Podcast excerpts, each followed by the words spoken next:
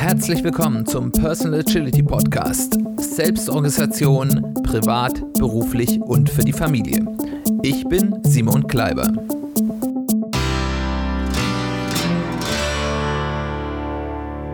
Herzlich willkommen zu einer weiteren Folge des Personal Agility Podcasts. Schön, dass du eingeschaltet hast. Schön, dass du wieder dabei bist. Wir möchten uns heute mit einem nicht so schönen Thema auseinandersetzen, nämlich dem Scheitern. Die Folge hat das, den Titel Erfolgreich scheitern und das ist eben nun mal eine traurige Wahrheit. Es kann leider nicht immer alles in unserem Leben klappen.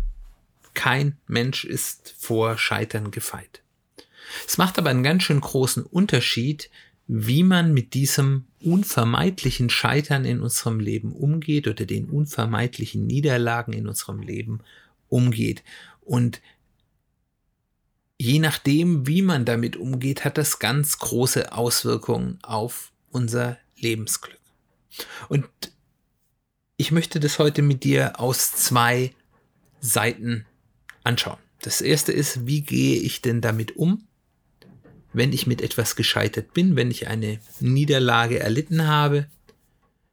Und als zweites, wie kann ich denn bereits im Vorfeld Risiko und Auswirkungen von Misserfolgen reduzieren? Lasst uns gleich da rein starten. Also, was passiere ich, wenn ich eine große oder eine kleine Niederlage habe. Und das können ja ganz große Dinge, äh, Unterschiede sein. Also es können einfach sein, ich habe mir was vorgenommen, habe da ein paar Tage dran gearbeitet und es klappt nicht so, wie ich das gerne hätte. Das können aber auch wirklich katastrophale Dinge sein, die mein eigenes Leben oder vielleicht sogar das Leben auch von anderen signifikant beeinflussen und wahrscheinlich auch irgendwie verschlechtern. Und da gibt es eine ganz große Bandbreite. Aber der Umgang damit ist, auch wenn es natürlich beim zweiten Fall viel dramatischer ist, ist trotzdem eigentlich der gleiche. Das erste und wichtigste, um überhaupt in diesen Prozess, das ist ja so ein Prozess der Verarbeitung,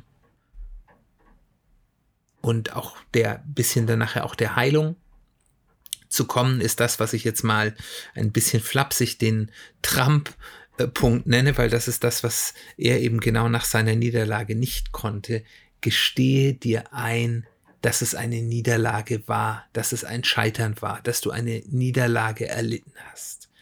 Das tut weh, sich das selbst einzugestehen, aber es ist ein wichtiger Punkt aber mach dir im selben Zug dann auch bewusst, und das ist, glaube ich, dann hier bei unserem Namensgeber gerade das Problem, dass er das aus irgendwelchen Gründen nicht kann, dass Niederlagen immer zum Leben gehören und dass nicht immer eitel Sonnenschein ist, dass man nicht durchs Leben kann, ohne Niederlagen zu haben und deswegen, deswegen Niederlagen auch nicht das Ende der Welt sind sondern, und auch nicht das Ende deiner Person, sondern dass es mehr Größe zeigt, mit einer Niederlage gut umzugehen, als so zu tun, als wäre man immer perfekt. Der erste Schritt, den ich jetzt danach gehen würde, ist erstmal einzuordnen und zwar ganz gründlich einzuordnen, natürlich in einem Zeitmaß, das der Größe des, der Niederlage entspricht, was ist eigentlich genau passiert und was sind die wirklichen Folgen. Und wenn man dann erstmal hier unter Schock steht und da aus der Niederlage kommt, dann ist erstmal A, alles ganz verschwommen und B, alles ganz schrecklich. Oder für manche Leute auch schnell, schnell weiter, nicht weiter drüber nachdenken. Und beides ist falsch. Das heißt wirklich sich die Zeit nehmen, was ist denn hier eigentlich genau passiert? Was war vorher? Was haben wir getan? Was sind die Folgen? Und all diese Schritte sollte man sich eben sehr ehrlich und sehr genau machen. Aber häufig ist es eben so, dass man denkt, jetzt die Welt geht unter, ich habe hier mein großes Ziel nicht erreicht, alles ist blöd, ich kann mich gleich irgendwie in meinem Kämmerchen verkriechen, um nicht noch schlimmere Dinge zu sagen. Aber häufig ist das ja nicht so. Häufig ist, wenn man es genau drauf schaut, gibt es natürlich signifikant negative Auswirkungen von einem solchen Scheitern. Sonst wäre es ja auch kein Scheitern. Aber es bietet eben auch noch ganz viele Türen, die offen sind. Und bei so einem Prozess, das mal gezielt zu hinterfragen, wie ist denn jetzt eigentlich die Situation, was ist genau passiert, warum und was ist jetzt meine Situation danach, kann, gerade wenn es schwerwiegendere Dinge sind, auch durchaus es helfen, jemand zu Hilfe zu ziehen, idealerweise einen gut ausgebildeten systemischen Coach, ähm, aber vielleicht auch einfach eine Vertrauensperson, die in der Lage ist, hier ein neutrales Sounding Board zu bieten. Und dann können wir uns erstmal anschauen, was ist denn schiefgegangen? Gab es einen spezifischen Auslöser, wo man sagt, ja, da haben wir eine Sache gemacht oder da ist ein externer Faktor passiert und dadurch ist alles schiefgegangen? Oder haben wir, und das ist häufig so, ganz viele Faktoren, die zu dem Entstehen dieser Niederlage beigetragen haben. Und das können ja sowohl Faktoren sein, die man selbst hauptsächlich oder zumindest in Teilen beeinflusst hat, aber auch Punkte, die vielleicht einfach passiert sind und von außen kamen und auf die man keinen Einfluss hatte. Die nächste Frage, die man sich dann stellen sollte, ist, was hättest du besser machen können und, das ist eine andere Frage, auch wenn sie sehr ähnlich kriegen, was würdest du heute anders tun? Und etwas, was man sich auch nochmal fragen sollte, habe ich die richtige Menge an Arbeit und Energie hineingesteckt? Also ist hier vielleicht etwas schiefgegangen, weil ich eine Sache nicht ernst genug genommen habe, nicht genug Fokus darauf gerichtet habe, nicht genug Energie reinzutun habe, oder habe ich eigentlich alles gegeben und es gab dann eben andere Faktoren, selbst beeinflussbare, wie zum Beispiel bestimmte Entscheidungen oder eben auch externe, wo vielleicht auf einmal so eine Pandemie um die Ecke kommt, die man einfach weder voraussehen hätte können, noch wirklich noch ähm, äh, beeinflussen können. Ganz wichtig ist, bewerte, wenn du dann gerade die Punkte bewertest, wo du Entscheidungen getroffen hast oder mitgetroffen hast, bewerte deine Entscheidungen unter dem Wissen zum Entscheidungszeitpunkt. Das heißt, es macht keinen Sinn, sich dafür ja selbst äh, zu verprügeln, dass man eine Entscheidung nicht anders getroffen hätte, die man nur hätte treffen können, wenn man Informationen gehabt hätte, die zu diesem Zeitpunkt noch nicht verfügbar waren. Man kann sich natürlich fragen, hätte man diese Information zu dem Zeitpunkt schon haben können und hätte man sich darum bemühen müssen? Das ist nochmal eine andere Frage. Und ganz wichtig, und warum das so wichtig ist, da kommen wir gleich nochmal dazu, bewerte die Qualität deiner Entscheidung, nicht den Ausgang. Das heißt, man kann ja sehr gute Entscheidungen treffen, wo man sagt, das ist wirklich die beste Entscheidung und trotzdem geht es dann nachher schief, weil es eben nie die perfekte Entscheidung gibt und bei jeder Entscheidung auch ein Risiko, dann war es trotzdem eine gute Entscheidung, auch wenn du nachher nicht den Erfolg hattest, den du gerne hättest. Die nächste ganz wichtige Frage, die man sich stellen sollte, zumindest wenn man verantwortungsvoll mit so etwas umgehen soll, ist jemand außer mir selbst zu Schaden gekommen? Das können ganz Fremde sein, das können Leute aus dem beruflichen Umfeld sein, Geschäftspartner vielleicht, Kollegen, oder das können auch zum Beispiel die Familie sein, die Partner, die Kinder, die Eltern, die quasi dort in Mitleidenschaft gezogen. Und was ist meine Verantwortung diesen Menschen gegenüber? Es ist natürlich ein Unterschied, ob ich jetzt eine Niederlage hatte, weil ich aufgrund von externen Effekten irgendwo zu Schaden gekommen bin, für die ich nichts konnte, die ich nicht beeinflussen konnte, oder ob ich diese Situation, die unter Umständen andere Menschen beeinflusst hat, maßgeblich mit entschieden, mit herbeigeführt habe. Also man sollte sich darüber klar sein, was ist eigentlich das, der Grad der Verantwortung, den ich gegenüber dieser Dritten, die auch zu Schaden gekommen sind, habe. Und dann, was kann ich für diese Menschen tun?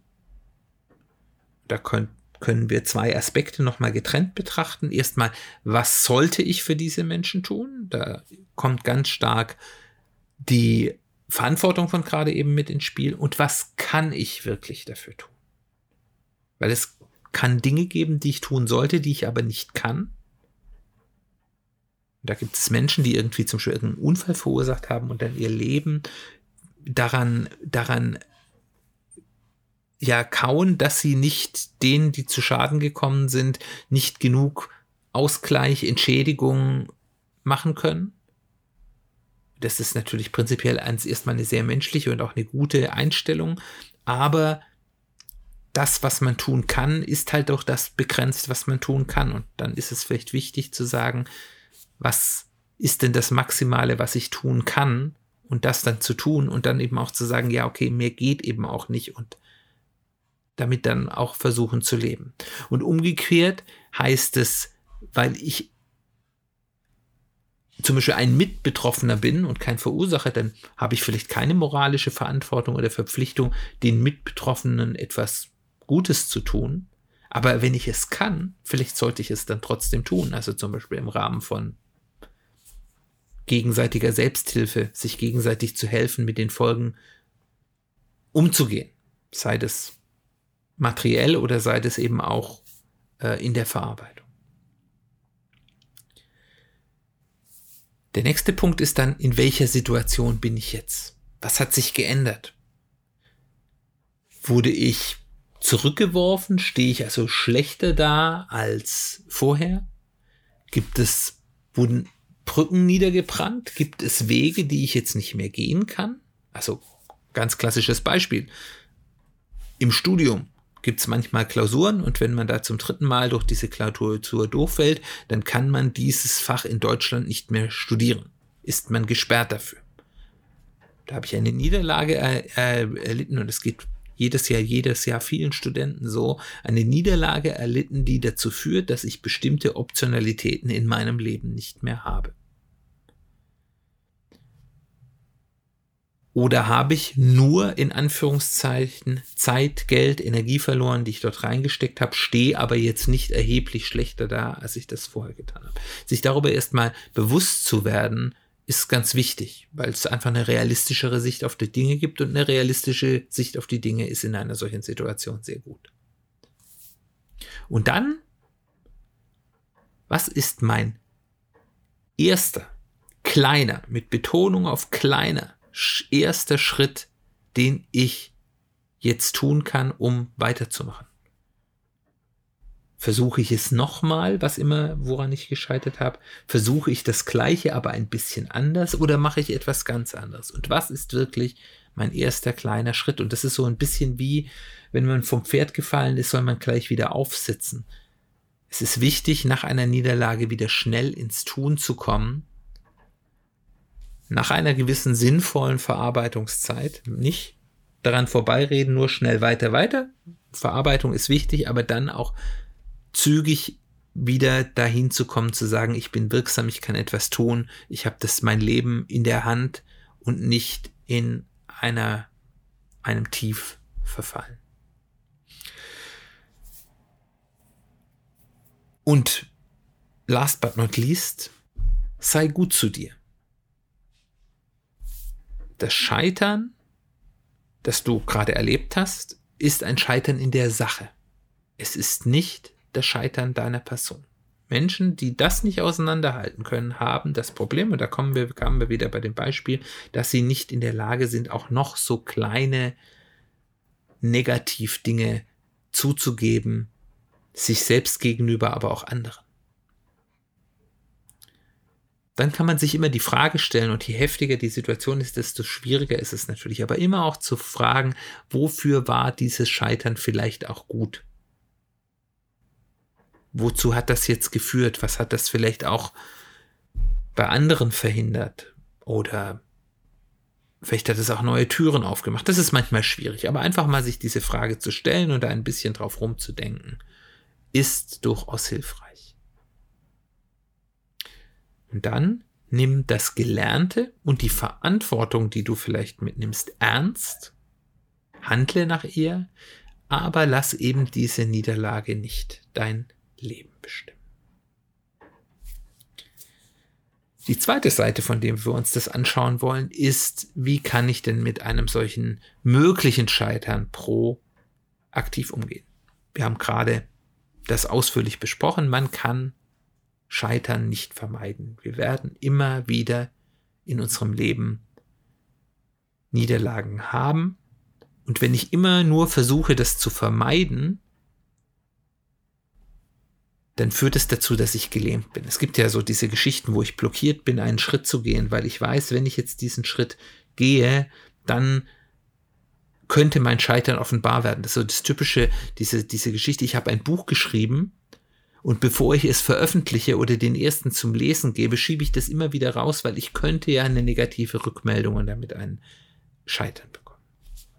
Was man aber kann, ist sowohl die eigene Erwartung als auch die Auswirkungen an und von diesen unvermeidbaren Niederlagen beeinflussen. Das Wichtigste ist hier, und da würde ich wieder vier Punkte aufführen. Der erste Punkt ist, denke die Niederlage immer mit bei allem kommt zu einem Denken, das immer sagt, das nie sagt, hier, ich habe hier meinen Plan und der wird immer gelingen. Das ist ja die Grundidee der Agilität, ist zu sagen, wir sind nicht in der Lage, einen Plan zu machen, der gelingen wird. Wie das immer noch in ganz vielen Unternehmen die Erwartung ist, da wird ein Plan gemacht und der muss natürlich richtig sein und der muss auch gelingen. Sondern zu sagen, es gibt ganz viele Dinge, die können wir nicht perfekt planen und da kann immer was schiefgehen und das kann auch mal schlecht ausgehen. Deswegen immer mitdenken, ja, nur weil ich etwas anfange und da meine Energie rausstecke, muss das nicht erfolgreich sein. Aber bleibe optimistisch. Und daraus ergibt sich so eine Geisteshaltung, ähm, über die hatten wir in einer, in einer Folge vor, vor anderthalb Jahren oder so, würde ich sagen, schon mal gesprochen. Ähm, das ist die, die wurde von dem, von Jim Collins, dem, dem Wirtschaftswissenschaftler, rausgearbeitet als ein Erfolgsfaktor von, von Unternehmern. Das ist die positive Paranoia. Das sind Menschen, die prinzipiell optimistisch sind, aber immer auf der Suche sind, wo ist etwas, was schiefgehen könnte und dafür Reserven und äh, ja, Pläne Notfallpläne, sage ich jetzt mal, äh, auch wenn es natürlich nichts Großes sein, aber eben Gedanken, wie gehe ich damit um, vorhalten. Also, wenn du dir bewusst bist, dass da etwas schiefgehen kann, ist es weniger schlimm. Und zwar erst einmal psychisch, weil du darauf eingestellt bist und du nicht das hast, das muss funktionieren, das muss klappen. Wenn ich diese Klausur oder diese Prüfung nicht schaffe, dann ist mein Leben sinnlos, wenn ich um mal was ganz anderes zu sagen, diese Person, die ich attraktiv finde, anspreche oder in die ich verliebt bin, anspreche und die gibt mir einen Korb, dann ist alles sinnlos. Das heißt, wenn ich mir schon sage, ja, ich kann diese Person ansprechen, aber es kann eben auch passieren, dass sie sagt, nee, du, du bist ja ein netter Typ, aber ich habe da, empfinde da nichts entgegen. Wenn du das mitdenkst, ist es viel einfacher, diese Person anzusprechen. Und auch viel weniger schlimm, auch wenn es natürlich nicht schön ist, wenn ich dann diesen Korb bekomme. Und aber eben auch reell, weil wenn ich mir bewusst bin, dass es schief gehen kann, gehe ich mit diesem Wissen eben auch anders um, als wenn ich immer nur im Tunnel bin, das muss klappen, ich kann nur die gute Option denken. Dazu gehört dann eben auch im, hab immer einen Plan B oder vielleicht auch ein C oder D. Das heißt, versetz dich nie in die Situation, wo ich sage, wenn das nicht klappt, dann ist alles zu Ende, dann weiß ich nicht weiter, dann, dann sind alle meine Pläne dahin. Und dann spiele durch, wo es realistisch schiefgehen kann und sichere hier ab, überlege, was kann ich hier tun, dass es hier weniger wahrscheinlich ja schief geht oder dass ich früher merke, dass es schief geht. Und da kommen wir nämlich schon zu Punkt zwei: Reduziere die Fallhöhe. Und da sind wir auch wieder ein Punkt, der ganz klassisch aus der Agilität kommt. Fail fast, fail often. Du wirst immer scheitern, aber versuche, das Scheitern so früh wie möglich zu machen. Warum? Weil Niederlagen sind immer Lernen. Wenn ich eine Niederlage habe, habe ich immer ein Lernen, dass ich rausfinde, das funktioniert so nicht, ich muss es anders machen, ich habe eine Möglichkeit als nicht valide ausgeschlossen. Aber sie ist eben mit Kosten verbunden, weil alles, was ich dann da schon reingesteckt habe bisher in diese Lösung, geht flöten. Das heißt, es sind die Kosten für dieses Lernen. Wenn ich aber die wichtigsten Fehlerpunkte, wo etwas schiefgehen könnte, so früh wie möglich abchecke und versuche zu schauen, funktioniert das zum Beispiel, wenn ich ein Buch schreibe, ganz früh ich habe kürzlich ein ganz gutes Buch gelesen, das ich verlinke, dessen Namen mir gerade nicht mehr einfällt. Ähm, aber ich verlinke es in den Show Notes, äh, wo es darum geht, wie, wie man eben erfolgreich gute Sachbücher schreibt. Ähm, wird so mit Beta-Lesern gesagt, dass ich also ganz früh mir Leute suche aus meiner Zielgruppe, in der ich bereits ganz frühe Manuskripte oder Konzepte verprobe, um eben auch schon ganz früh, wenn ich mich verrenne und es nicht das Richtige ist, diese Rückmeldung zu bekommen. Und dann wird auf einmal aus einem, oh Gott, dem gefällt nicht, was ich schreibe, ich habe versagt, ein, oh, da habe ich aber ein gutes Feedback erhalten, das ändere ich. Und es ist immer noch eine Niederlage. Es ist ja immer noch das, was ich geliefert habe, war nicht gut genug. Aber dadurch, dass die Fallhöhe geringer ist, tut es nicht mehr so weh und ich kann den positiven Teil des Scheiterns mehr wertschätzen. Und ganz wichtig ist auch, sichere die Auswirkung auf Dritte so gut wie möglich ab, weil das ist immer eine besonders schlimme Fallhöhe. Wenn ich was für mich als Risiko eingehe und es geht schief, ist das was anderes, als wenn ich etwas entscheide und es geht schief und andere Leute müssen darunter leiden. Also entweder sichere das so gut wie möglich ab oder wenn das nicht geht, binde die, die potenziell betroffen sind, mit in die Entscheidungsprozesse ein, dass die, wenn man es denn macht, auch aktiv dieses Risiko mitnehmen und nicht blind dort reinrennen oder gar reingezwungen werden. Der dritte Punkt ist, denke in Wetten. Berechne die Niederlage in deinen Entscheidungen immer mit ein und versuche dann, das nennt man beim Poker oder in der Spieltheorie plus EV, plus Erwartungswert, Expectation Value, Entscheidungen. Also versuche Entscheidungen zu treffen, wo du hast ja immer eine Wahrscheinlichkeit dafür, dass es klappt, die kannst du natürlich nur schätzen und dass es nicht klappt. Und dann hast du einen Wert, den du irgendwie berechnen musst. Da musst du dir irgendwas ausdenken, wenn es kein nicht direkt quantifizierbar ist. Sozusagen der positiven Auswirkung, wenn es klappt und den Schaden, den du erleidest, wenn du, wenn es nicht klappt. Und wenn du das dann mit diesen Wahrscheinlichkeiten berechnest, hast du einen Erwartungswert. Das heißt also, wenn wir rechnen es jetzt mal mit Geld, weil es einfach ist, wenn ich zum Beispiel sage, ich habe eine ähm, 50-50 äh, 50-50 Wahrscheinlichkeit, dass es klappt. Und im Erfolgsfall habe ich 100 Euro mehr in der Tasche und im Niederlagefall habe ich 20 Euro ausgegeben für diese Bemühung. Ich nehme jetzt mal Geld, weil es einfach zu rechnen ist, aber man kann das natürlich auch mit allem anderen machen. Da muss man sich nur irgendeine Bewertung sagen. Dann kann ich sagen, ich habe 50 Prozent von 100 sind 50 Euro plus und 50 Prozent von 20 Euro Verlust sind 10 Euro minus. Und dann habe ich also 50 minus 10 habe ich einen positiven Erwartungswert von 40. Das heißt, wenn ich das ganz häufig die gleiche Entscheidung treffe, würde ich, selbst wenn es manchmal schief geht und ich dann diese negativen Auswirkungen habe, hätte, würde ich positiv dastehen. Wenn ich aber zum Beispiel eine Entscheidung habe, wo ich sage, auch wieder, ja, machen wir es mal andersrum. Ich habe nur 10% Wahrscheinlichkeit, dass es erfolgreich ist und ich habe 100 Euro Gewinn, aber ich habe 90% Wahrscheinlichkeit, dass es schief geht und es kostet mich 20 Euro, dann sieht es anders aus dann habe ich eben 18 Euro minus und nur 10 Euro plus. dann hätte ich einen negativen Erwartungswert. Also versuche in diesen Wetten zu denken. Das ist keine, du musst es nicht genau berechnen können,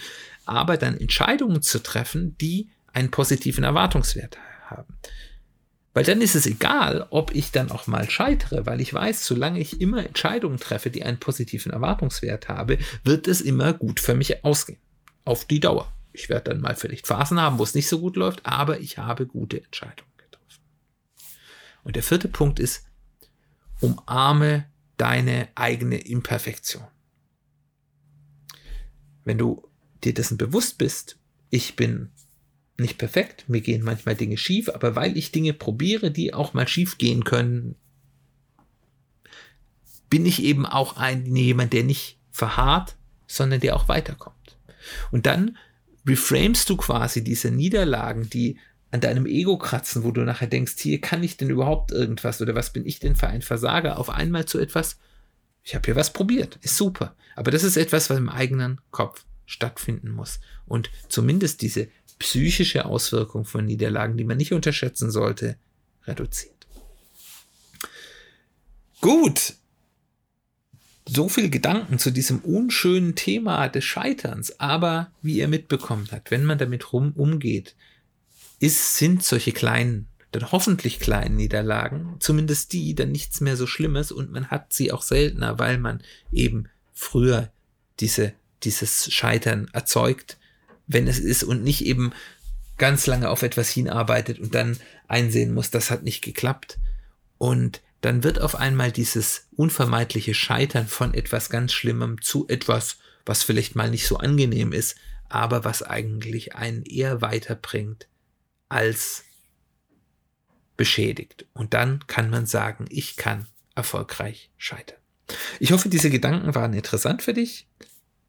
Wenn ja, würde ich mich total freuen, wenn du den Podcast weiterempfiehlst an Freunde, Kollegen, wen auch immer, den du glaubst, für die oder den könnten hier meine Gedanken auch hilfreich sein. Das würde, wäre für mich eine ganz große Hilfe und darüber würde ich mich sehr freuen.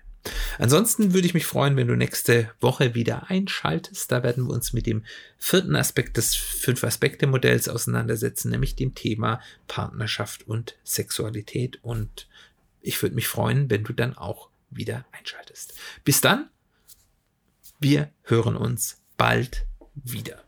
you